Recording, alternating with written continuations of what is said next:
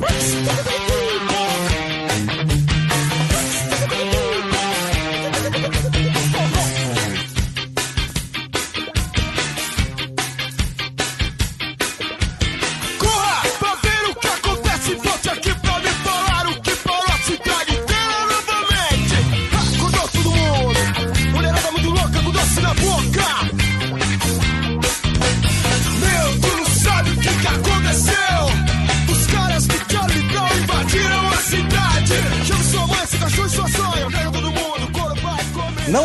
Com a minha macumba, senão você estará perdido. Tá perdido?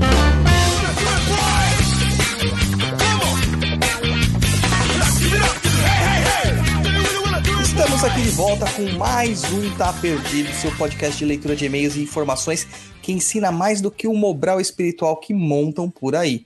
Eu vou repetir essa mesma frase de abertura nos próximos 15 programas para ver se vocês entendem.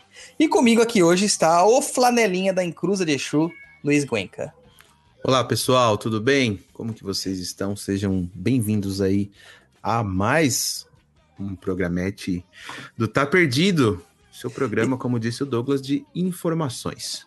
E também o nosso apoiador de sempre aqui, que faz a macumba. Quando o servidor do Guto falha, o do Francisco funciona. Francisco Echavaria. Seja bem-vindo. Opa, salve, salve. Eu aprendi no Maitá, né? Deu certo. Tá vendo? Façam o Maitá. O Maitá é uma escola pra vida. Depois o Francisco vai dar o depoimento do Maitá no final. E olha, pra vocês terem uma ideia de como as coisas prosperam, o japonês fez a oferenda para Exu do Ouro e ele está numa casa, numa mansão agora, que vocês Olha não a minha estão vendo. mansão, ó. Minha Só mansão. os nossos apoiadores que estão vendo a nossa transmissão ao vivo, tá vendo? Mansão com lareira de pedra, piano de fundo, coisa linda, linda, linda, linda. Mas, japonês, além de você ter ficado muito rico fazendo PNE, conta pra gente aí as nossas redes sociais para que eu também possa ficar rico com isso. então vamos lá, pessoal. Para você não perder nada aí do nosso conteúdo, ficar sempre antenado em tudo que a gente solta aí, fica ligadinho aí nas nossas redes sociais. O Instagram, é claro, é o campeão aí, onde a gente coloca aí as coisas em tempo real. www.instagram.com.br papo na encruza ou arroba papo na encruza, direto aí no seu aplicativo. O nosso blog lá com muitos textos, vídeos e informações é o www.perdido.co. Tem também o nosso canal no YouTube, www.youtube.com.br Perdido em Pensamento, tudo junto, tá? E a nossa plataforma aí de cursos, www.perdidoead.com. E também pode mandar um e-mail aí com, sua, com as suas dúvidas, sugestões ou reclamações. Você quer ter uma dúvida respondida aqui nesse programa? Mande lá para contato arroba perdido.co. E vamos aí dar início, então, a mais um programa de perguntas e respostas. É isso mesmo. E vocês, galera, percebem que eu estou fazendo umas livezinhas lá no Instagram. Se quiser apoiar a gente nas lives, manda o selinho lá pro Instagram. O Instagram agora tá recompensando a gente com esses selinhos. É uma boa para ajudar a nossas estruturas aqui. E Japa, falando em estrutura, divulgação e afins, cara, a gente recebeu o livro Mediunidade Sem Preconceito da editora do Conhecimento, né? Chegou esses dias aqui para mim, eu tô para falar isso aí já faz um tempo, ainda não li, mas a gente vai preparar um review bem bacana deste livro, escrito pelo Sávio Mendonça, sobre a inspiração do espírito de Ramatiz e do espírito de Savana. E é interessante que ele fala sobre mediunidade. Vamos ver se voltou às origens, né? Eu gosto muito dos livros do Ramatiz escritos pelo Ercílio Maes. A gente vai ver. E o lançamento, né? Esse, esse livro é um lançamento lá da editora do Conhecimento. Eles têm muitas obras legais, incluindo as obras do Ercílio Mais. E a gente recomenda para vocês conhecer o trabalho deles no site edconhecimento.com.br. E de escola, D de Douglas ou mais lindo, conhecimento.com.br, para saber mais sobre os livros que eles têm. E depois do review que eu fizer desse livro, eu vou lê-lo, vou fazer o review e tal, a gente vai sortear. Eu vou até mandar com um perfuminho de dendê para vocês, esse cheirinho de dendê. As páginas vão estar marcadas de dendê. Nossa senhora. Ah, coisa linda de meu Deus, né, filho? Então vamos lá para as leituras de e-mail. Odeio dia,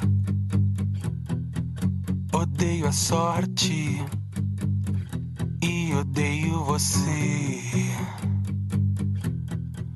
Odeio o vento, odeio a boca.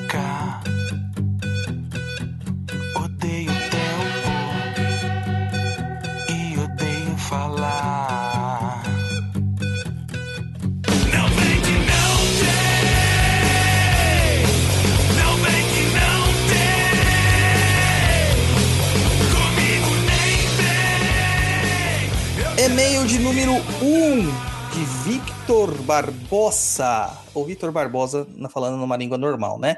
Então a gente está aqui com o nosso já da casa, Francisco Echavaria, e ele vai ler pra gente esse primeiro e-mail. Olá, tudo bem? Sou Vitor de Salvador e gostaria de compartilhar mais algumas dúvidas com você. Gosto muito do podcast e admiro muito seu trabalho em outras plataformas também. Até os meus 12 anos, eu frequentava uma igreja batista, aqui no meu bairro. Lá havia alguns momentos onde todos ficavam em pé, cerca de 400 pessoas, orando e esperando o apóstolo vir até nós fazer a sua oração. Ele colocava a mão em nossa cabeça, orava e com a mão apontada dava um leve golpe em nossa barriga. Além disso, ele também assoprava em nossa cara, em nossa cara. Nisso muitas pessoas caíam. Algumas pessoas caíam e ficavam tremendo, outras ficavam girando, outras caíam e ficavam caídas por horas. Há alguma explicação na perspectiva de vocês para isso? Há algum fundamento em colocar a mão na cabeça de outra pessoa? Ele tentou fazer o mesmo comigo. Quando chegou na minha vez de insistir, não conseguiu fazer nada. Segundo ele, era isso. Segundo ele, isso era uma forma de expulsar demônios. Hoje em dia, eu nem deixo ninguém colocar a mão em minha cabeça. O que vocês acham? Agradeço pela atenção desse e de outros e-mails. Muita prosperidade para vocês. Bom, é complexo isso daí também, apesar de ser curtinho assim, a gente vê algumas coisas aí bem interessantes e é um subterfúgio que está sendo utilizado bastante é, nas igrejas evangélicas e em outras práticas também por aí. É, esse esquema de colocar a mão em certas posições do corpo, fazer algumas ritualísticas, isso é uma forma de hipnose. Né? Então, alguns caíam, outros ficavam, isso de- é determinado pela capacidade de transe de cada um. Algumas pessoas são mais suscetíveis, outras pessoas são menos suscetíveis. O que é muito curioso ele falar, falar aqui é sobre os, os assopros e afins, né? Eu tô lendo um- relendo um livro que é O Diabo na Terra de Santa Cruz, e lá tem muitos é, relatos de curas feitas por meio do sopro. E é bem interessante de se notar isso aí também. Só que não é esse caso, não é um caso de cura por meio do sopro. Nisso que ele coloca a mão na barriga, nisso que ele coloca a mão na cabeça, ele está colocando em pontos de ação, são gatilhos, né, triggers, é, o triggers em, em inglês, que é o termo técnico, eles colocam certos pontos de ação e ali eles induzem a pessoa a um transe hipnótico. E nesse transe, claro, por meio da, da, daquilo que eles já viram, da repetição, porque isso é propagado em TV, é propagado em vários cultos, eles vão repetir exatamente a mesma coisa. Uns vão ficar tremendo, outros vão ficar girando, e outras pessoas vão ficar caídas. E alguns vão fingir que estão incorporados em Exus. Tá? É o mesmo princípio do transe. Isso, na verdade, não é uma forma de expulsar demônios, mas é uma forma de você é, criar um abalo psíquico na pessoa. Né, permitindo que ela entre num transe sem estar sendo bem comandado por um hipnólogo clínico correto, porque a hipnose ela tem validade clínica, ela pode te ajudar, mas dessa forma está sendo feita para espetáculo para uma pessoa má intencionada que quer utilizar disso aqui para converter as pessoas e ter mais fiéis, tá? Então, cara, a melhor coisa que você faz é ter fugido e não deixar ninguém pôr a mão na tua cabeça. Inclusive, o nosso ori, né, que é a o topo da nossa cabeça, é, não deve ser tocado senão pelos nossos dirigentes espirituais ou pelos guias espirituais. Tá? Qualquer outra pessoa que tentar tocar na tua cabeça, é, não, não deixe com, esses, com essas intenções, né? Claro. E aí, Francisco, o que, que, você acha? Apesar que eu sei que você acha também a mesma coisa, mas fala aí sua opinião. É, uma cartaz coletiva, né? É, é uma forma de, de certa forma, oprimir o, o, o público do, principalmente nessas igrejas neopentecostais, né? Uma forma de dominância em cima dessas pessoas. As pessoas acham que realmente estão sendo curadas, estão sendo entrando nesse, nesse transe, nessa cartaz. Não, na verdade, é, é puro placebo, né? É, placebo. Porque catarse boa é o catarse.me barra papo na encruza, não é japonês? Exatamente. Esse é o catarse boa. Mas sabe, tem efeito clínico, tem efeito para saúde, para cura? Tem. A hipnose tem. Só Sim. que nem todo mundo ele tá é predisposto à hipnose. Tem pessoas que são hipnotizáveis, né? Não podem ser hipnotizadas. É, e algumas outras pessoas são muito suscetíveis. Então é mexer demais com a cabeça do cidadão de bem que está indo lá no, no, na igreja evangélica orar para Jesus enquanto pensa em chutar uns, umas macumba na rua, né? E botar fogo em macumbeiro. Porque é o que está acontecendo, né? Infelizmente a gente vive um momento de levante é, quase inquisitorial dos evangélicos. Galera fala muito de Inquisição, né? Eu vejo até muitos macumbeiros falando de Inquisição. E o pessoal não tem a mínima ideia do que foi Inquisição. Não tem a mínima ideia do que foi Inquisição. Só consegue repetir o básico. Mas uma das inquisições mais pesadas que nós tivemos foi a Inquisição protestante. Então, isso está voltando a acontecer, só que aqui no Brasil. Tenso, hein, cara? Vitor, valeu, cara. Muito obrigado mesmo por curtir aí. E não deixa ninguém botar a sua mão na cabeça, hein? A sua mão não, colocar a a mão, dos outros dele. na sua cabeça. Isso aí. Muito obrigado, Luiz, pela corrigenda. E-mail número 2 de Marisa Botelho de Souza. Luiz, é nossa aluna de Portugal. Então, por favor, leia com sotaque Português. português. Cara, eu já fui para Portugal, mas eu não sei falar. Tá escrito em outra língua, você percebeu, né? Porque Sim. é de outro país. É lá da Europa. Tá escrito em outra língua. Nossa. Então vai lá. vamos Boa noite, professor Douglas. Sou Marisa, sou aluna que pediu no grupo de Ogum para falar consigo. Peço desculpas por incomodar, mas como é pai de santo de certo que pode me ajudar? Eu não da Umbanda, ela fala, deve ser que ela não é da não Umbanda, sou da né? Umbanda, é, provavelmente.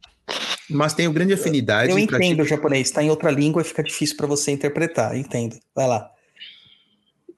Ah, entendi. É, Mas não tenho grandes afinidades e pratico algumas ritualísticas. Então gostaria de saber o que é o catimbó. De que forma os negros escravos estão ligados ao catimbó? De que forma a linha dos escravos negros ajudam a nível espiritual? Atuam dentro da linha dos pretos velhos? Desde já agradeço a orientação, grande abraço. Marisa Botelho de Souza. Só falar um negócio. Marisa, se você é de Portugal, parabéns. Você mora num país lindo e excelente. Isso também. É, Vamos lá, gente. A gente falou sobre catimbó já. Não sei se vocês sabem, no Papo na Encruza nós falamos, quando nós falamos de Jurema, no Papo na Encruza número 94, com o pai Aderbal dos Santos, lá de Caicó, Rio Grande do Norte. O catimbó e a Jurema, eles se confundem. É, como o pai Aderbal disse, é, Jurema é a prática da religião e a- aquilo que se faz da ra- religião é o catimbó. Então a gira seria o catimbó, né? É, vamos lá tocar o catimbó. Tem até um, uma- um ponto de baiana, é Vamos baianada, dançar no catimbó, amarrar os inimigos na pontinha do cipó. Salve o povo!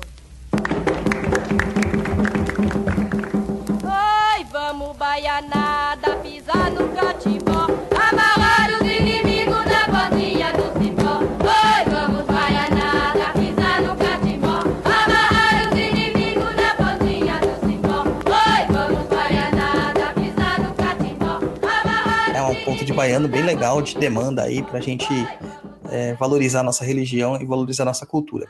Então o catimbó, ele é também uma religião de cultura afro-brasileira ameríndia, por dizer assim, né? Vamos deixar bem misturado isso aí. É, só que com mais apreço pelo lado indígena, por assim dizer. Então tem um- uma predominância maior dos cultos de natureza indígena, principalmente da pagelança de caboclo, é, que é uma pagelança mais urbana, por assim dizer. Não tanto a pagelança indígena mesmo, tá? Então, é, teríamos né, a apresentação de negros escravos lá, como que é chamado em Portugal, que são os pretos velhos? Sim, teremos. Mas também teremos a apresentação de vários outros tipos de entidades lá, como os próprios caboclos, como encantados, aparecem alguns ciganos, mas como o próprio pai Aderbal disse, eles não fazem parte do catimbó da Jurema, mas eles são apadrinhados. Aparecem Exus, aparecem pombogiras, mas a figura principal né, do, do catimbó são os mestres, as mestras e as princesas, né, e que são aqueles espíritos catimbozeiros, os mestres de Jurema. Malunguinho, Zé Pilintra, Maria Padilha, né, tem Maria Luziara, né, tem várias outras, outros, né, Mestre Carlos, a gente poderia se estender aqui. Que são o- os mestres. O catimbó, ele é apaixonante e muito pouco difundido. É lá que se faz uso da grande bebida, né, a bebida da Jurema. O pessoal fala assim, ah, ayahuasca, ayahuasca, ayahuasca, mas pelo que eu vi da última vez, o preparado de vinho de Jurema tem quase 100 vezes mais DMT que a- o próprio preparado de ayahuasca, ou seja, é muito mais potente, né, que é uma forma de você fazer o tombo de Jurema, onde você vai entrar realmente uma catarse. E lembrando que o catarse bom é o ponto ME barra Papo Cruza. Você vai entrar numa catarse e ali você vai ir para os espaços sagrados, as cidades da Jurema, as sete esferas da Jurema no plano astral, onde você fará sua iniciação. Então toda iniciação é feita no plano astral. É muito legal, cara, é muito legal. Eu tenho um apreço tremendo. Eu estou contando os dias para acabar a pandemia para eu poder ir lá para Caicó participar dos rituais de catimbó lá na casa do Pai Derbal. Ah, Muito. você vai andar de avião. Vou, cara. Vou. Pre- Bunda mole do pretendo, jeito que você é. pretendo. Até porque o catimbó deles tem, tipo, vários tipos de oráculos, cara. Tem oráculo diferente para tudo. Oráculo de Exu, tem oráculo de, de, de orixás dentro do- da, da tradição deles de Nagô, né? Do candomblé Nagô. Eu quero ver isso com meus olhos. Eu preciso ver isso com os meus olhos. E tudo é feito... olhos. E tudo Ainda isso é bem. feito é, no externo, sabe? É um, um terrenão mesmo, carve da Jurema no meio. É muito significativo isso. Você conhece, Francisco, o catimbó? Basicamente o que a gente escutou no PNE, né? É, agora, uma coisa que é interessante, é, vários elementos que são semelhantes, tanto na Umbanda quanto ah, no Tamu de Mina e tudo mais, né? A gente padroniza a criação de uma Umbanda pelo Zélio, mas a gente vê que tem vários elementos que vieram antes disso, né? Até mesmo baseado naquele workshop que você deu, é, me deu alguns insights lembrando dessa história. Ah, o de Pretos Velhos, né? Exatamente. Não, o, o da, da origem da Umbanda. Ah, sim, sim. Sim.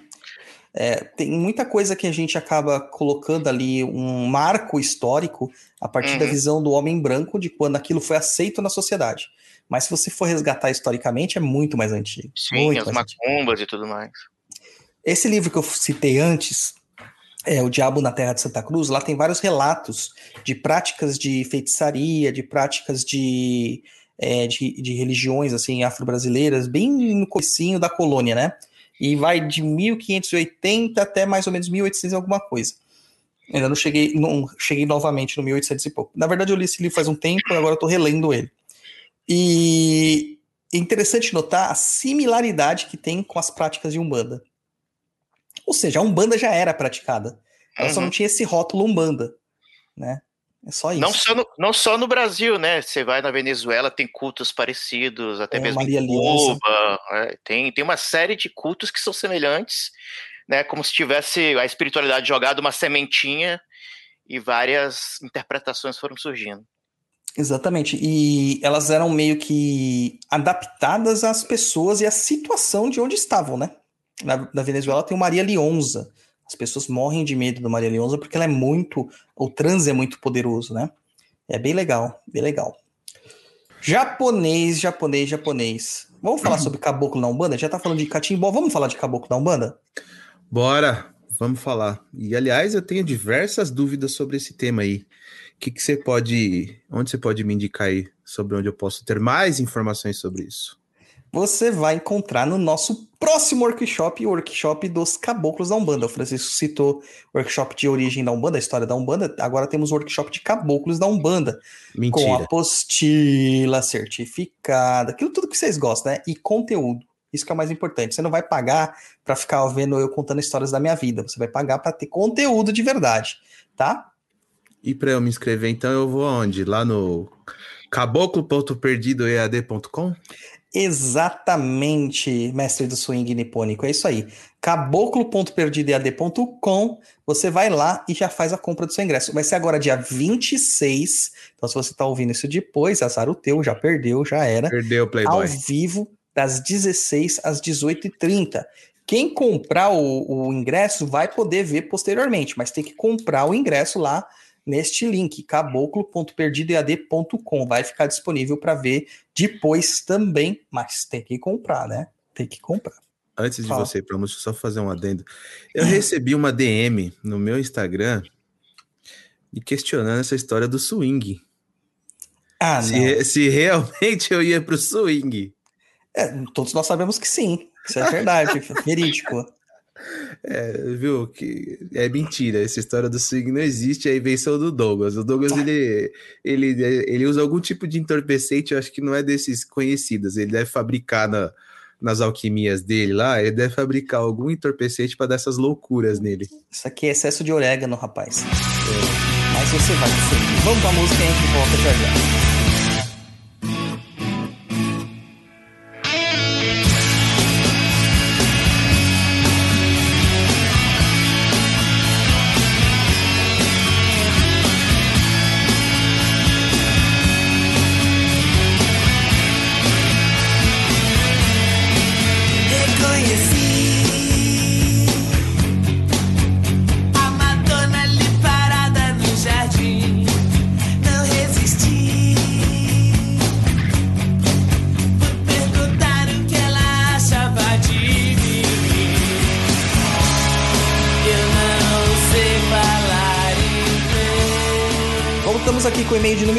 De Márcia Melo.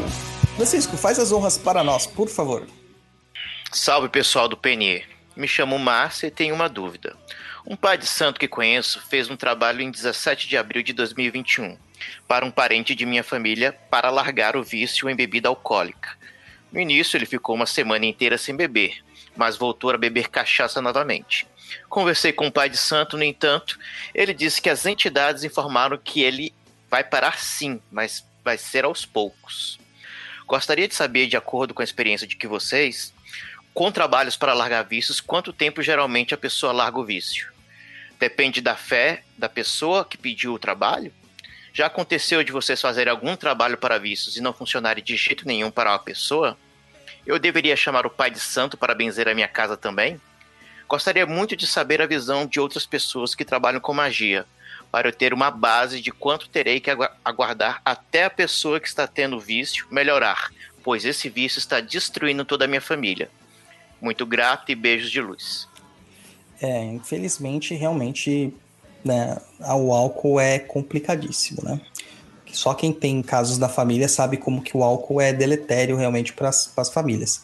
É, Márcia, assim, existem vários tipos de trabalhos para você parar com a bebida. Os melhores são aqueles que não param de uma vez, que param aos poucos. Mas isso também vai muito da vontade da pessoa de parar. É, não existe nada nessa vida que você consiga fazer contra a vontade de alguém que possa ser considerado uma magia positiva. Então, se as entidades que estão fazendo, ou o próprio Pai de Santo que está fazendo o trabalho, ele não, não é antiético, ele vai fazer tudo pela ética, ele vai depender muito da vontade da, da pessoa que é alcoólatra, né? Em parar também de beber. Vai depender demais. É, agora, se ele for antiético, existem magias que você faz que simplesmente você envolve a pessoa né, numa situação de magia negativa, né? Que o pessoal chamava de magia negra. É, e aí você subverte a, a liberdade de, de escolha dele, né? O livre-arbítrio dele, e ele forçosamente vai parar. Tem pessoas, gente, eu já vi trabalhos de pessoas que demoraram um mês para parar de, de beber e pessoas que demoraram dois anos. Mas se você via que ia paulatinamente diminuindo a bebida. Também tem relatos de pessoas que não largaram de jeito nenhum, porque ela falou assim: não quero. A partir do momento que ela bateu o pé, não quero, quebra qualquer ciclo de magia. Não tem como você fazer quando você trabalha eticamente, né? Infelizmente, é muito, sabe, depende muito isso aí das pessoas mesmo que estão envolvidas com tal situação. Qualquer tipo de trabalho para vícios, ele também envolve outros paradigmas. Não adianta só você trabalhar na magia, você tem que trabalhar também na parte psicológica, na parte medicamentosa, tem que fazer um contato total, tem que ter psicólogo, psiquiatra, você tem que ter um médico acompanhando sim, porque pode causar abstinência, pode causar situações bem complicadas. Abstinência de bebida é a mesma coisa que uma abstinência de uma droga, sabe? Causa muito mal para as pessoas, muito mal mesmo. Então a gente tem que ter todo o acompanhamento possível. Se o cara puder fazer uma terapia com acupuntura, cristais, afins, ajuda, né? Desintoxicando isso aí também, a terapia com o próprio psicólogo, para conversar sobre os motivos que os levam a beber. Porque a gente não bebe porque a bebida é boa, a gente bebe porque aquilo causa um gatilho na gente de bem-estar. Agora, por que, que a gente precisa desse subterfúgio?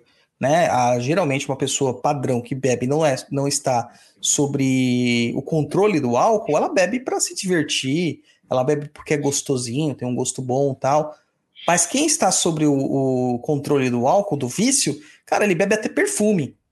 Lembra japonês? Lembro. Do caso do perfume? Conta aí pra nós. Gente que era tão viciado que tomava até perfume. Tinha, tava com problema.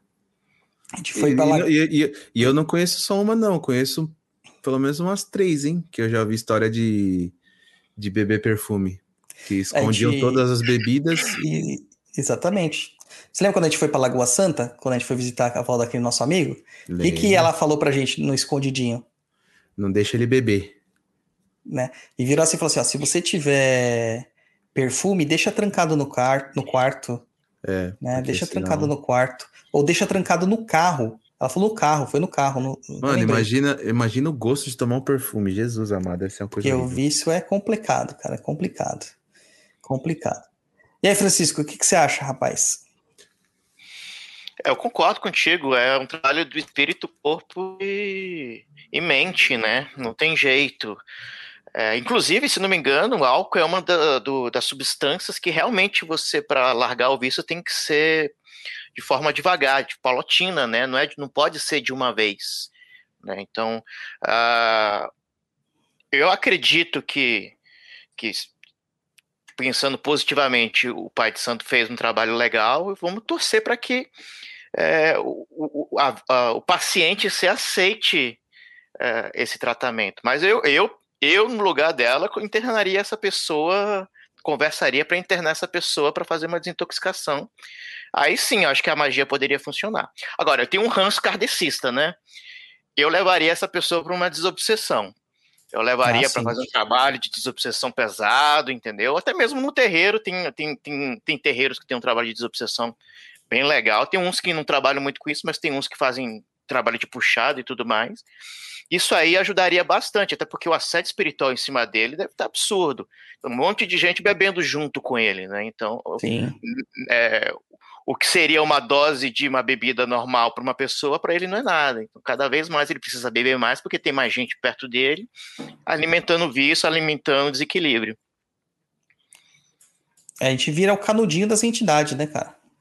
Não tem como fugir, né? Não tem como fugir.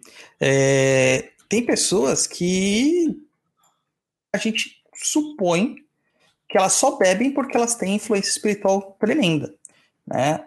Uhum. Mas não vá também só ligar, falando para ouvinte, tá? Para a Márcia, não vai também só achar ah, é espírito e só ficar no espiritual. Tem que gerar e ir atrás de tudo. Tem que ir atrás de tudo. É, Obrigado, é Luiz, por corrigir aqui.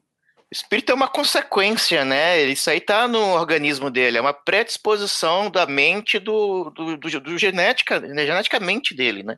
Sim. Ele tem essa, essa, essa facilidade de se viciar, né? Tem gente que bebe a vida inteira, usa algumas drogas e não se vicia e vive a vida normal. Tem outros que basta uma- a- a- um, um experimento e acaba com a vida. Então, tem organismos e organismos. E no caso dessa pessoa aí, realmente é um delicado.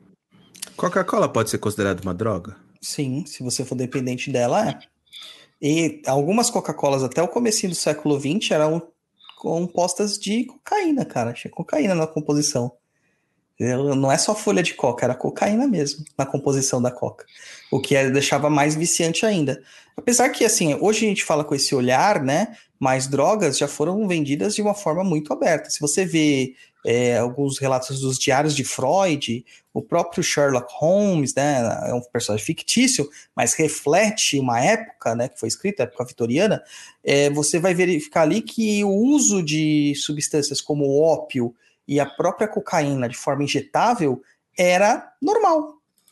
Era um indicado, entendeu? Para curar dor de dente, para você ter mais disposição. Cara, a cocaína, apesar de ser um, um, um depressivo, né? Porque é o que acontece, dá uma sensação de depressão pós-uso. É, na verdade, ele era recomendado por oposto, para você ter mais é, é, concentração, vontade de viver. Ent- É muito complicado isso aí. Só que de repente foram, né, com o tempo, foram percebendo que eram drogas muito pesadas, porque a droga não nasce droga. Assim como a Coca-Cola não nasceu Coca-Cola. Nasce geralmente como uma forma de curar algum mal da humanidade. Né? O, a maconha, a mesma coisa. Hoje a gente está tendo um processo é, inverso. O óleo de canabidiol, cara, ele está tendo muito sucesso nas pesquisas para pacientes com dores, com náuseas, pacientes terminais, sabe, para recuperação, para bem-estar das, das pessoas. Então, a gente tem que procurar os meios que a ciência nos traz para usar dessas drogas por um melhor caminho. A morfina, se não fosse a morfina, quantas pessoas não estariam gemendo de dor até morrer nas filas das oncologias por aí? É a morfina que salva. Só que a morfina é o mesmo processo que se faz a heroína. Então, tudo tem o seu viés, né? Então tem que saber dosar. O problema é a dose. Você sabia que se você comer carambola demais, você morre? Sabia? É, se você Mas, comer. mas é uma quantidade absurda que você tem que comer, né? Pra você Não, morrer. não é não, cara. Carambola É, não é não. É, Carambola não. Agora, noz moscada é. Mas você sabia que tem pessoas que morrem de noz moscada? Que é, psico, é psicotrópico? Entendeu? Noz moscada, que você encontra em qualquer farmácia. Qualquer farmácia, qualquer mercado, né? Eu vou falar assim, mas que farmácia é essa? É, qualquer mercado. Ó, É, eu- Fala, fala, Pode fala. falar, Francisco. Sei que não, a diferença entre o remédio e o veneno é a dose, né? Não tem Sim. jeito. Sim. Então, assim, é, tudo depende da época.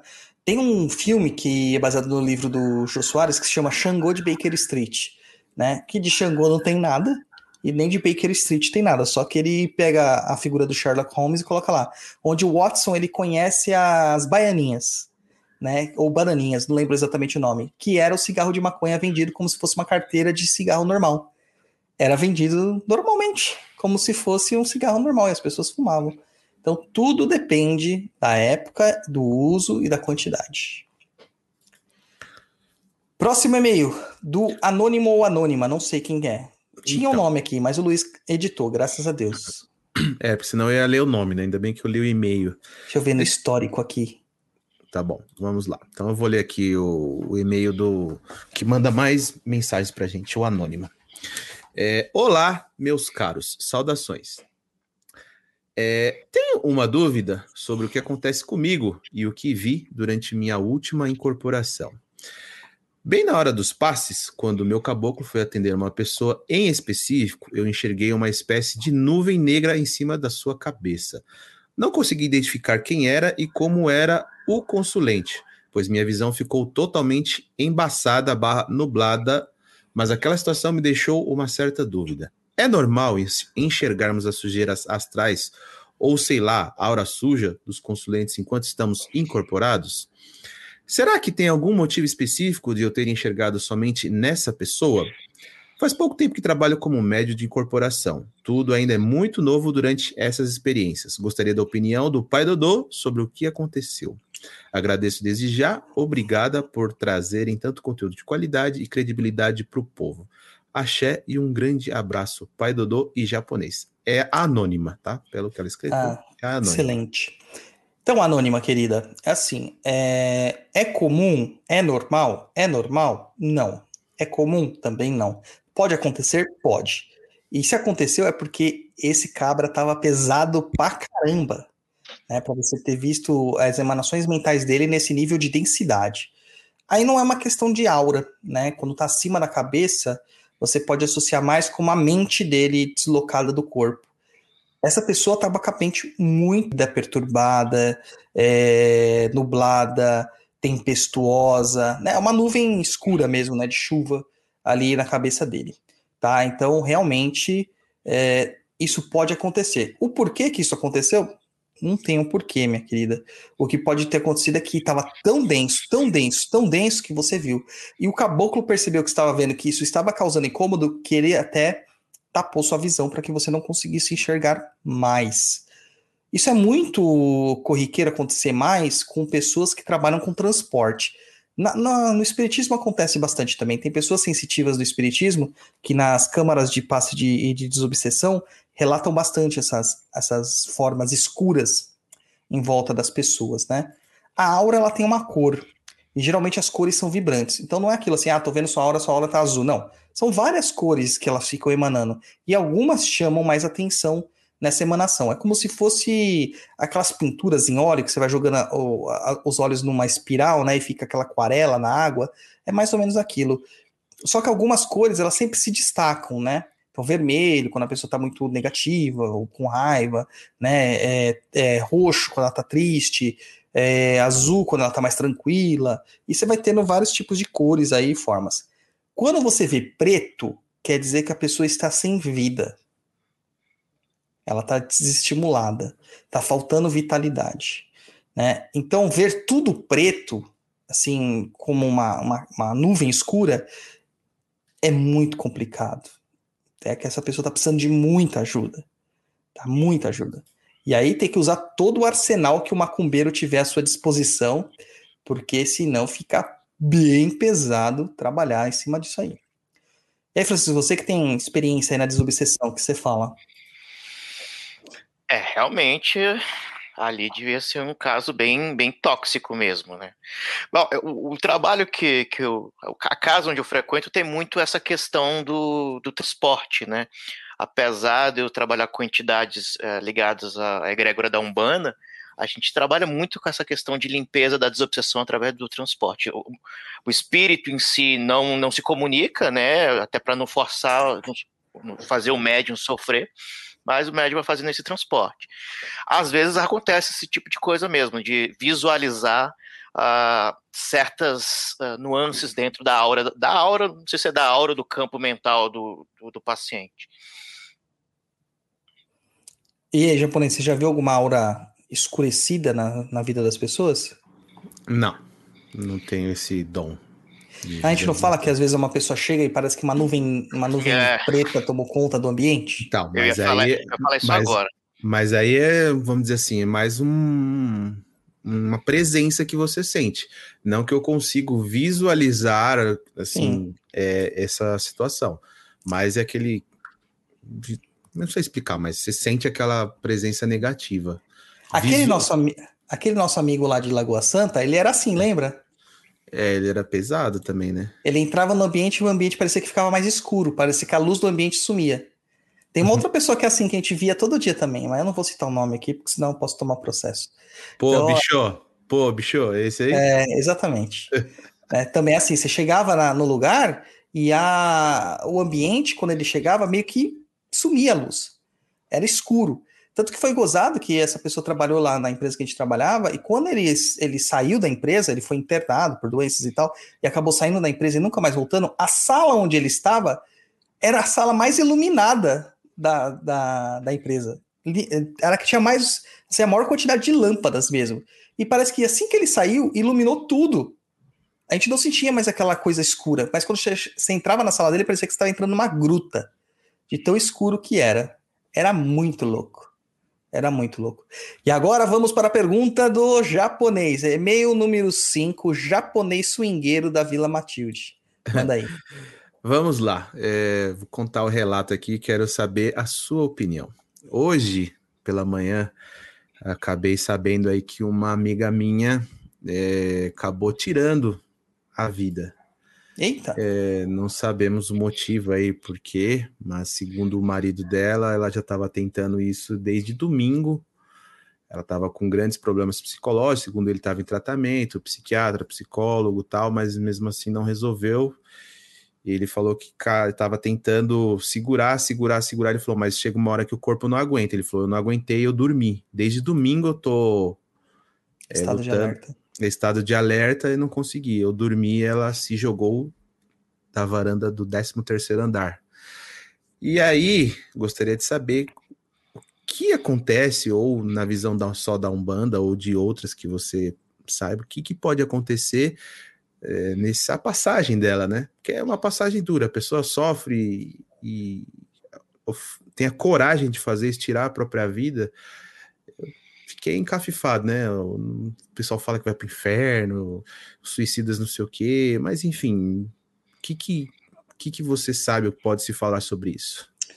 Olha, na visão católica, é, suicida não tem, não tem perdão, né? Suicida vai direto para o inferno, não pode ser enterrado em solo santo, não pode ser rezada a missa, não recebe extremunção. É, é bem chato, cara, porque a família fica naquela situação, né, de suspensão. Na, no Espiritismo e na Umbanda tem uma visão muito parecida. Ambas as, as doutrinas elas entendem o motivo do suicídio que pode levar a acontecer, é, mas também taxam o suicídio como um, um crime contra Deus, né, propriamente dito. Porque assim, Deus nos deu a vida, mas não para nós tirarmos a vida. A vida não nos pertence. É, a vida seria algo que é de Deus. Então, a partir do momento que nós interrompemos a nossa própria vida, nós estamos cometendo um assassinato, um, um assassinato próprio, né? Isso é a visão bem dura, bem hardcore de como que está nas letras. Claro que existem todos os atenuantes, né? Pelo sofrimento, pela bondade que a pessoa tinha, é, pela doença que às vezes ela estava. Por exemplo, uma pessoa, né? O Kardec fala um, um deficiente mental, né? Que eles chamavam de mongóis na época de forma incorreta. Se ele está é, cometendo um crime contra a própria vida, um atentado contra a própria vida, ele não tem consciência disso. Ele não tem essa capacidade de discernimento. Então ele é meio que é, ele sofre uma, um perdão divino. Agora, uma pessoa em sã consciência cometer isso contra si mesmo é como, visto como um grande crime. Mas não é que Deus vai puni-lo, é o próprio espírito que sente essa carga. Porque o espírito liberto da matéria, que também está liberto dos sofrimentos, ele tem um outro entendimento do mundo. E ele fala: Nossa, me antecipei. E reencarnar, as pessoas acham que reencarnar é fácil. Existe uma fila de reencarnes para o nosso planeta. Se a gente tem 7 bilhões de humanos encarnados, você pode ter certeza que tem 10 vezes mais desencarnados na fila esperando uma oportunidade para estar aqui. E nesse processo, é, a pessoa acaba desencarnada já, sendo atraída para entidades que também vibram na mesma forma que ela. E ela vai para o que o pessoal chama aí de Vale dos Suicidas, que não é bem assim, mas são, são bolsões no astral, onde espíritos simpáticos que sofrem conjuntamente eles se aglomeram. E a gente volta à pergunta da nossa amiga aqui. Imagina um espaço onde só tem sofrimento. É um espaço que vai estar trevoso. Mega ampliado, sim, mega ampliado. E existem entidades que se aproveitam desse sofrimento como bateria, como alimento para suas atividades maléficas, por assim dizer.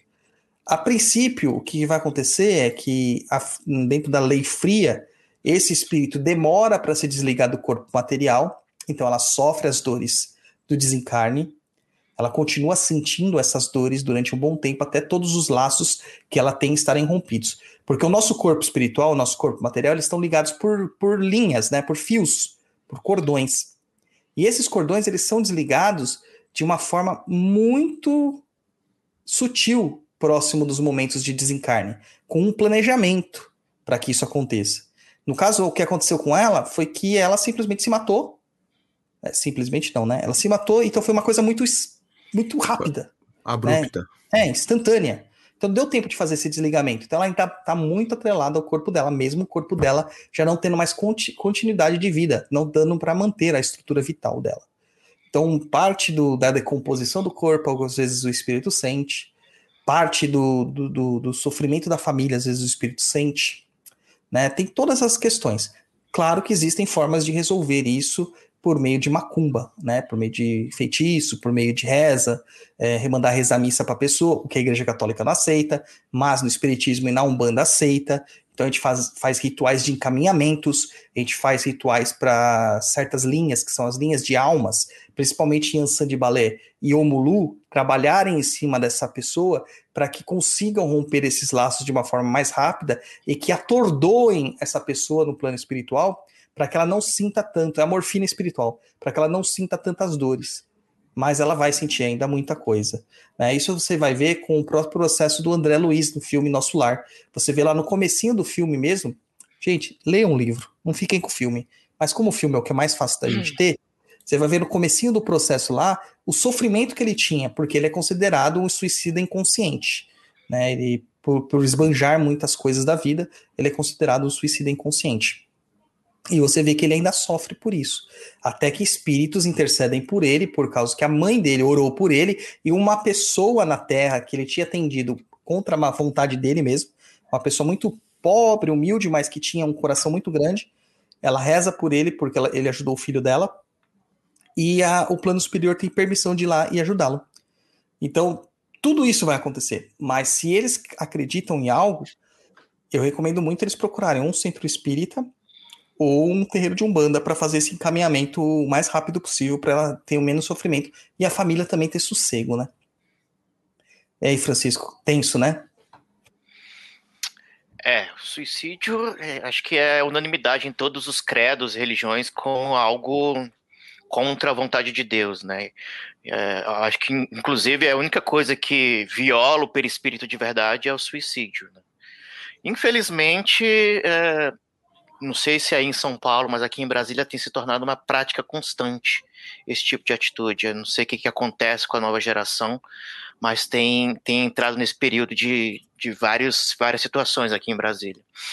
Eu aconselharia, inclusive, no Evangelho segundo o Espiritismo, tem na parte final prece para os desencarnados. Tem, Sim. se não me engano, tem até prece para os suicidas.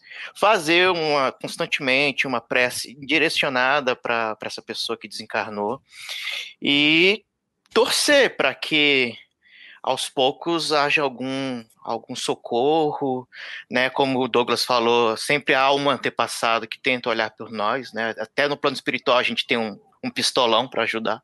Sim. E e orar, e orar pela misericórdia divina, pela misericórdia da espiritualidade, que olhe por ela, para que ela entre novamente no processo de reencarnação, porque é só através da reencarnação que ela vai começar a consertar esses, essa violação no perispírito dela. É. Isso vai ficar sequelas, cara, no perispírito. Fica sequelas, né? Ela vai precisar de uma reencarnação meio que breve para recuperar isso aí. É, é onde a gente vê os natimortos, né, surgindo. Uhum. Para depois ter uma recuperação no plano espiritual e também, posteriormente, uma nova encarnação para ela recuperar a parte mental dela. É, no Evangelho segundo o Espiritismo, lá no final, tem um capítulo inteiro que tem o Francisco falou sobre preces. A do suicida eu vou ler aqui para vocês, no prefácio. O homem não tem o direito de dispor da própria vida, pois só a Deus compete tirá-la do cativeiro terreno, quando o julgar opo- oportuno. Apesar disto, a justiça divina pode abrandar o seu rigor em virtude de certas circunstâncias, reservando, porém, toda a sua severidade para aquele que quis furtar-se às provas da existência. O suicida assemelha-se ao prisioneiro que escapa da prisão antes de cumprir a sua pena, e que, ao ser preso de novo, será tratado com mais severidade. Assim acontece, pois, com o suicida que pensa escapar às misérias presentes e mergulha em maiores desgraças. Nota do Douglas. Grande parte dos suicidas ou das pessoas que têm é, é, ímpeto de suicídio já foram suicidas em outras encarnações, Hum. tá? Prece. Sabemos qual a sorte que espera os que violam a vossa lei, Senhor, para abreviar voluntariamente os seus dias. Mas sabemos também que a vossa misericórdia é infinita. Estendei-a sobre o espírito de fulano, Senhor, e possam as nossas preces e a vossa comiseração abrandar as amarguras dos sofrimentos que suporta, por não ter tido a coragem de esperar o fim das suas provas. Bons espíritos, cuja missão é assistir os infelizes, tomai-os sob a vossa proteção. Inspirai-lhe o remorso pela falta cometida, e que a vossa assistência lhe dê a força de enfrentar com mais resignação as novas provas que terá de sofrer, para repará-la.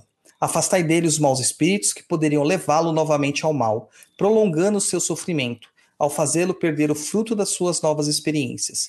E a ti, cuja desgraça provoca as nossas preces, que possa a nossa comiseração adoçar a tua amargura, fazendo nascer em teu coração a esperança de um futuro melhor. Esse futuro está nas vossas próprias mãos. Confia na bondade de Deus, que espera sempre por todos os que se arrependem, e só é severo para os de coração empedernido. Essa é a oração. Eu gosto de uma boa oração. Acho que funciona muito bem. Entendeu, japonês? Entendi. Teça seus comentários. Ah, não tem muito o que falar, né, cara? Fiquei chocado. Tipo, é, enfim, não sei se isso é muita coragem ou covardia. Era uma menina muito jovem, 29 anos. Inteligente, alegre, bonita.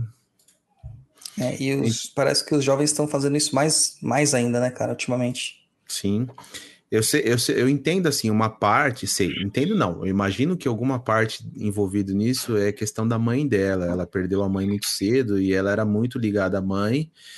É, Enfim. Eu vou ler até aqui, ó. é, As pessoas talvez deem sinal, né? E aí a gente só percebe depois no Instagram dela aqui. Ela escreveu na última foto que ela postou, que foi no dia. Fazem quatro dias que ela postou a foto. E ela colocou o seguinte: Espero que quando lembrem de mim, as pessoas tenham lembranças boas e especiais.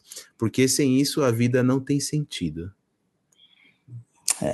Ela já Hum. deixou a letra, né, cara?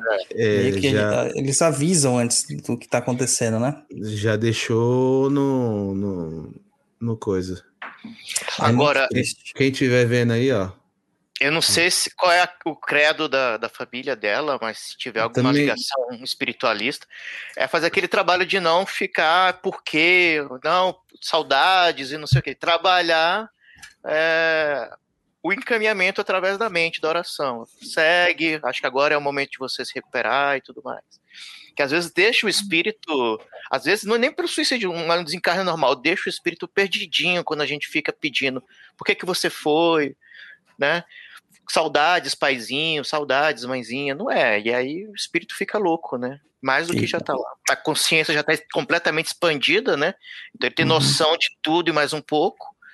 Aí piora os sentimentos. Com certeza. Bom, então vamos, né? Saindo dessa, vou botar uma música para mudar um pouquinho o clima aqui, porque realmente foi pesado. Esperando e uma- desejando as melhores para essa família né, e para esse espírito que se foi. Que ela possa estar em nossas orações sempre para encontrar a paz. Vamos para a música, a gente vota no Botafogo no Paiol com o Francisco Chavaria.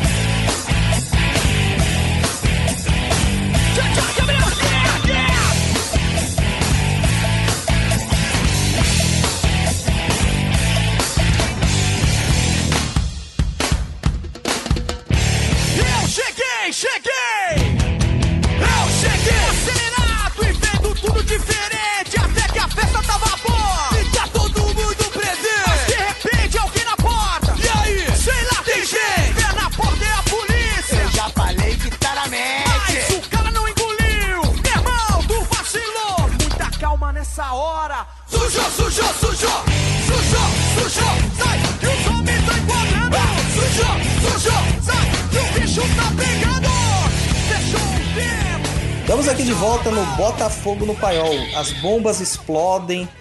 Gente, é uma terceira guerra mundial aqui. O Zexu tá até tudo fugindo aqui, porque é o Francisco que tá aqui. Participou várias vezes. Então as perguntas, nossa senhora. Manda lá, Francisco. Qual é a sua pergunta? É, analisando o, o processo do- de evolução da mediunidade durante a humanidade, ah, por exemplo, quando Kardec codificou a- a- as obras básicas, ou até mesmo a- as manifestações mediúnicas de outras correntes espiritualistas, nós vimos que as mediunidades eram completamente automáticas, eram inconscientes, né? Se é que pode existir uma mediunidade consciente, mas ela era ma- com mais topor. Hoje se predomina muito mais a mediunidade consciente, né? Quem dizer que é inconsciente, isso é quase que uma mentira. Praticamente 99,99 dos médios são conscientes. E não existe essa de semi-inconsciente. É, você acha que no futuro, não digo agora nas duas próximas décadas, mas mais para frente, a, o, o modo, o modo operantes da mediunidade vai ter mais alguma alteração ou a gente estaciona nessa mediunidade consciente? Olha, excelente pergunta. Eu vejo assim, é, apesar da gente supor que as mediunidades eram inconscientes, ah, na verdade não eram. né? Os pajés eles já relatam que eles estão completamente conscientes dos seus processos. Isso, se a gente for considerar os pajés, 1500, é, com os primeiros contatos que a gente tem com esse povo, com os povos indígenas, a gente vai ter algum relato. É, então a gente já vê ali que já acontecia desde lá né? De certa forma, já acontecia desde lá. Então, a, a, a codificação ela é baseada em algumas suposições. O próprio Kardec ele assume em alguns textos da revista que as suas médiums eram conscientes, principalmente uma, uma, uma moça, que agora esqueci o nome, me fugiu o nome dela, que ela era completamente consciente. As, as, fi- as irmãs, né, tinham duas irmãs menores e tal, Uhum. elas não eram conscientes, elas eram totalmente tomadas mesmo de um topor completo. Mas essa mulher, ela era consciente, tanto que ela queria, de certa forma, o reconhecimento pelas obras daquilo que ela tinha escrito. É, o que eu acho é que não é que nós não conseguimos hoje ter esse tipo de mediunidade inconsciente, é que a proposta da mediunidade mudou e ela se adaptou junto à nossa própria fisiologia. Hoje, nós não temos a mesma capacidade devido a vários fatores ambientais também. É, existe mais poluição no ar, na comida, é, a gente não tem tempo mais o tempo que a gente tinha, ex- existe a, a poluição visual, a- a- essa quantidade de aparelhos eletrônicos que, querendo ou não, interferem, porque existem ondas eletromagnéticas, agora é o papo de jovem místico, né? Ou do ocultista velho, que nem eu falo. Que essas ondas eletromagnéticas, apesar da gente às vezes achar que não, que é tudo bobeira, etc e tal, elas sim, elas atrapalham, com certeza elas atrapalham. É, existe todo um processo em cima disso. Então, o que eu posso dizer para as pessoas é que assim, não tem como a gente ter algo puro se tudo em nossa volta, até a nossa água, ela está suja. E a mediunidade ela carece também dessa questão do, do, do- da pureza fisiológica também, né? Do bem-estar fisiológico. É, e hoje nós sabemos que a maior parte dos médios eles precisam ouvir o que as entidades trazem. Eles precisam. É uma urgência. Porque o que tem de médium que é cabeçudo, ah, a gente tá vendo aí dos sacertubes, né? Que se acham maravilhosos, incríveis, fantásticos, supra-sumo, né? A gente vê como que isso é pernicioso para nossa qualquer tipo de atividade que a gente tem. Se essas pessoas que deveriam ser as pessoas que estão, ah, digamos assim, escolhidas né, pela espiritualidade para representá-las, imagina as que não estão. Entendeu? Então, hoje em dia, a mediunidade é mais é, consciente justamente para colocar a gente nessa, nesse estado de entendimento. Olha, é preciso ter ah, esse, esse comprometimento né, de você aprender também com as suas próprias entidades. Você precisa disso. Não adianta você jogar isso aí na mão de terceiros. E acredito sim que o nosso estado, já falei isso já em algumas vezes, eu acredito que a nossa mediunidade vai mudar para um estado completamente diferente. Eu acho que não teremos mais tanta incorporação, eu acho que teremos outros processos é, mais canalizatórios, assim, vai ser mais uma canalização, sensações, intuições, ah, vai ficar muito mais a questão da clarividência, da clareaudiência, da telepatia. Eu acredito fielmente nisso, acredito mesmo, que esse vai ser o nosso estado daqui a uns anos. É, eu acho que a, a- jus- justamente isso. a- o contato com o espiritual vai se tornar uma coisa mais, menos mística, menos sobrenatural, né? Vai Sim. ser uma coisa, não diria banal, mas comum. Sim, sim. Também Já- acredito nisso. Tem a transcomunicação, né, que já está evoluindo bem, então é, tem algumas ah, ações que a espiritualidade tem utilizado para sair do, da questão do, do médium em si. Sim, o, o- eu falo assim, essa parte da transcomunicação, ela é uma realidade. A gente não pode negá-la mais, porque é, o próprio tem um livro do Marcelo Sotomayor que ele fala sobre as mães do Chico Xavier. Não sei se você chegou a ler, Francisco. É um, é um biógrafo, né? E lá ele relata um negócio que ele recebeu, uma mãe recebe a chamada da filha no telefone, ela atende a voz da filha falando com ela, e a filha tinha desencarnado. Ela fala assim: como pode um negócio desse? Cara, eu acredito que a quantidade de aparelho eletrônico que nós temos hoje seria até ridículo imaginar que isso não viesse a acontecer. Né? Exatamente. E ao Nossa. mesmo tempo, o Marcel Sotomayor, ele, ele criou, ele escreveu sobre o véu de Isis, que justamente ele mostra essa fragilidade da mediunidade de, de psicografia. né? Ele colocou dois perâmbulos aí. É muito legal, cara, é- esse entendimento da espiritualidade, o entendimento de que as coisas evoluem. Então eu acredito que a transcomunicação instrumental vai vir a acontecer. Eu, não, eu sou o que menos pode negar, porque o Rompe Mata apaga as minhas lives no Instagram, então eles já interferem aí nos bits e bytes. né? Tá satisfeito com a resposta, Francisco? Perfeito, adorei. Então é com você, japonês. Vamos para uma música? Põe aí a música. E a gente volta aqui pro, finalmente pro depoimento do Francisco.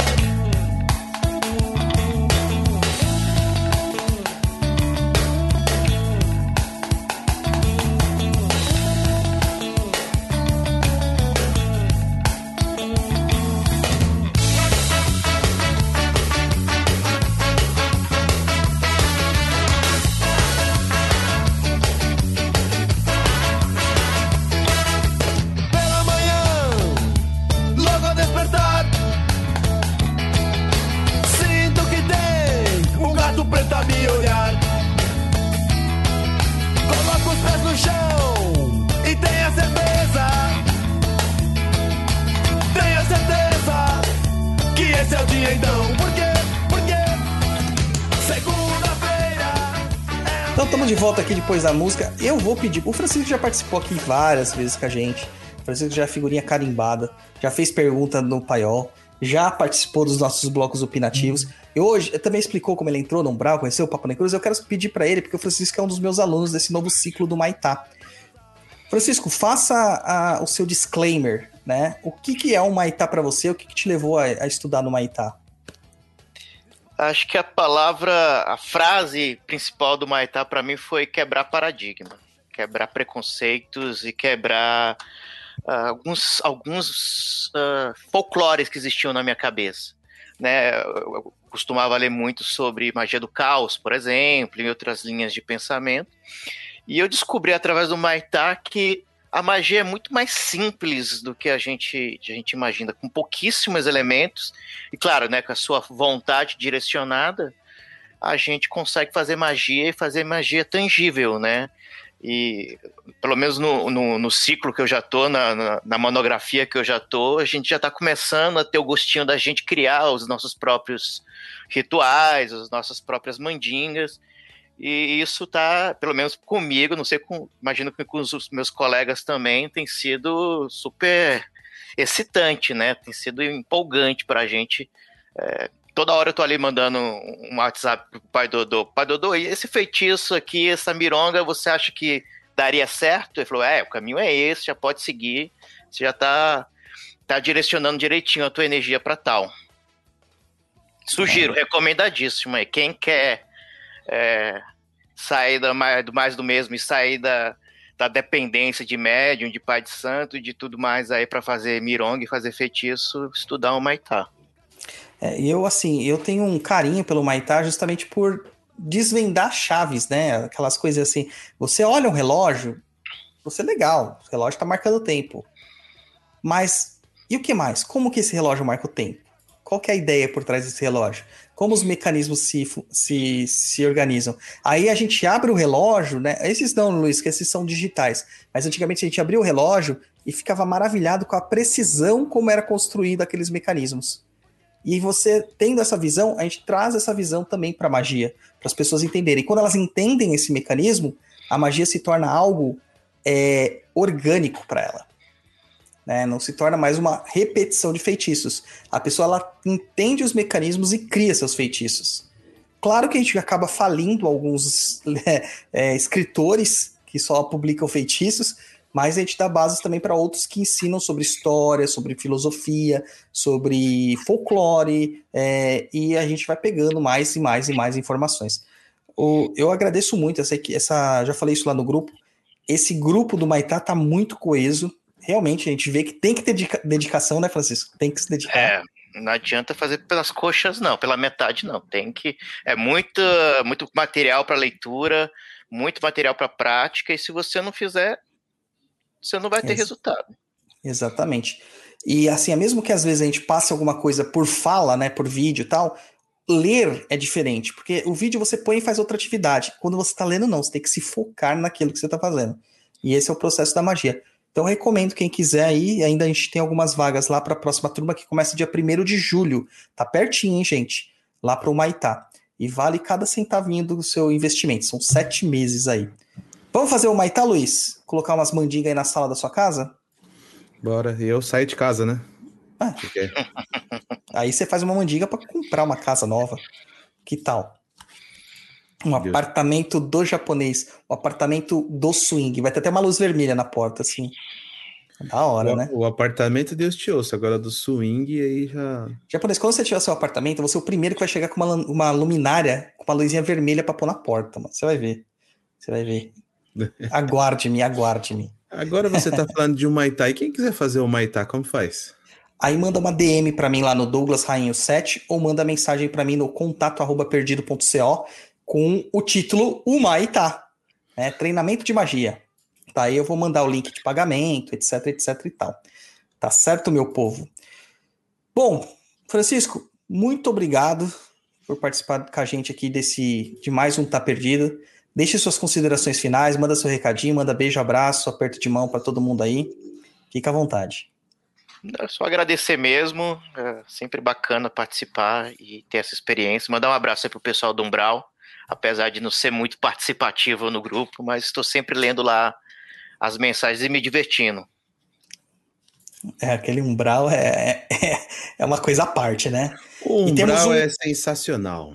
E temos o umbral, e aí temos também o surumbral, que é de presidência do Luiz, que é o umbral do swing, que é onde o Luiz preside.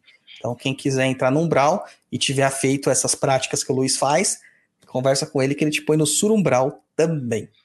Beleza? Fala aí, japonês, suas últimas considerações. É, eu sei que essa história do Surumbral. Bom, é, obrigado pessoal que mandou aí as perguntas. Obrigado para você que está ouvindo. Obrigado aí Francisco mais uma vez por participar aí do nosso nosso programa. Se tiver dúvida também quiser mandar, pode mandar lá no contato arroba perdido.co. Segue a gente lá no YouTube, youtube.com barra Perdido em Pensamentos Tudo Junto. Se não é assinante, já assina, ativa o sininho para ficar sempre antenado aí nos vídeos. É, enfim, compartilha aí os nossos episódios para todo mundo, para a família, para o vizinho. E basicamente é isso. Muito obrigado a todo mundo aí que. Pessoal do Umbral que está acompanhando a gente aqui pelo YouTube. Boa noite, obrigado. Olha lá, Augusto Felipe, Surumbral já é uma realidade. Eu, Eu também ter- acho, Guto, eu até também acho. na casa do Japa, meu Deus do céu. Também acho. Aguarde-me, eu darei a, a lanterninha vermelha do japonês. Darei, Bom. com certeza. Basicamente é isso. Ah, sensacional. E, gente, então eu vou me despedindo de vocês também, agradecendo sempre ao o, o nosso querido e fiel ouvinte. O Tá Perdido só funciona porque vocês estão aqui, o Papo na Cruz só funciona porque vocês estão aqui. Muito obrigado por todos os apoios. Deixo aqui um recadinho, joga tarô lá também com a Erika, Desembaralhando Tarô, tá? Perfil dela lá no Instagram, nossa parceira aqui, porque as leituras de personalidade dela são bem pontuais. E faça os nossos cursos do Perdido EAD, www.perdidoead.com. Temos lá até o workshop de Exu nesse mês de junho de 2021, está com 50% de desconto. Vai lá e aproveita. Muito obrigado para todos vocês, curta tudo e nos ajude a combater a desinformação. Saravastê e até a próxima. Pedra Letícia canta Reginaldo Rossi. É uma honra. Toda vez que o seu namorado sai, você vai ver outro rapaz. Que vergonha, hein? Olha, todo mundo está comentando, o seu cartaz está aumentando. Precisa ver o que estão falando de você. Moça linda, por favor, guarde todo esse amor pra um rapaz. Se guarda, mulher. Dá vergonha de dizer o que disseram de você, mas ouça. Olha quanta barbaridade. Dizem que o seu coração voa mais que avião. Dizem que o seu amor só tem gosto de fel. Vai trair o marido em plena lua de mel.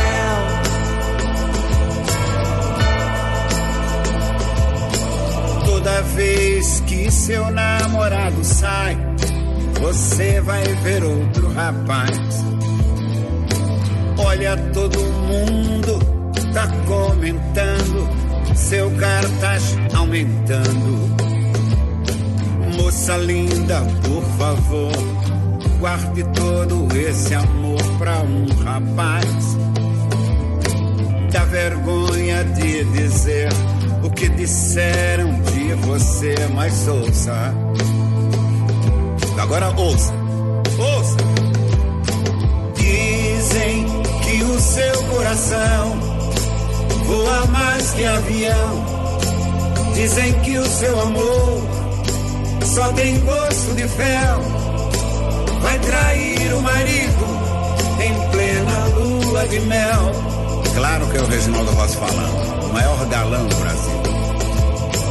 Dicen que tu corazón vuela más que avión.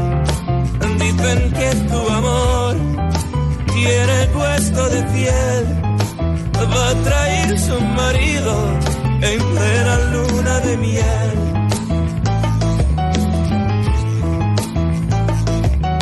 Some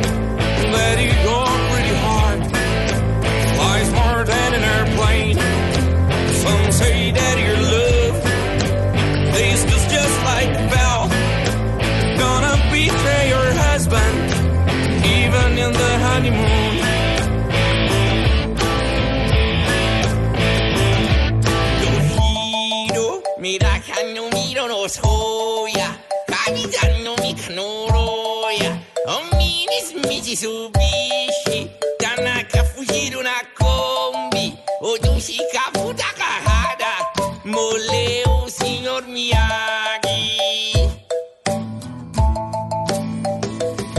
M'avion avant que j'étais ma nuit L'étoile d'argent s'y vibrait Pierre Cardin, six mois. Puis c'est Laurent, si toi, Zinedine, Zidane, très aigué, Henri, Brésil, si foudé.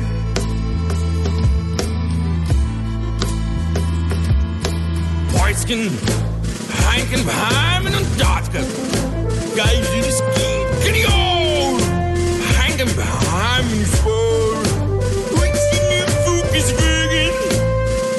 Blüten und Büsmen. Gör bizini Hitler.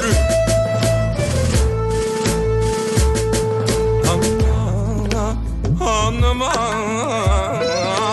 hanım hanım Hanım hanım gani Hanım hanım hanım O zaman bin Laden Al kaydan jansira ama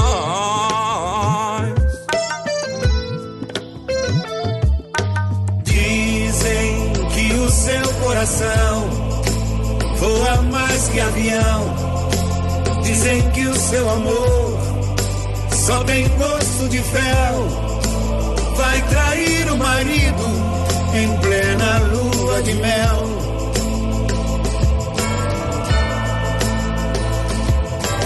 Dizem que o seu coração voa mais que avião. Dizem que o seu amor só tem gosto de fel.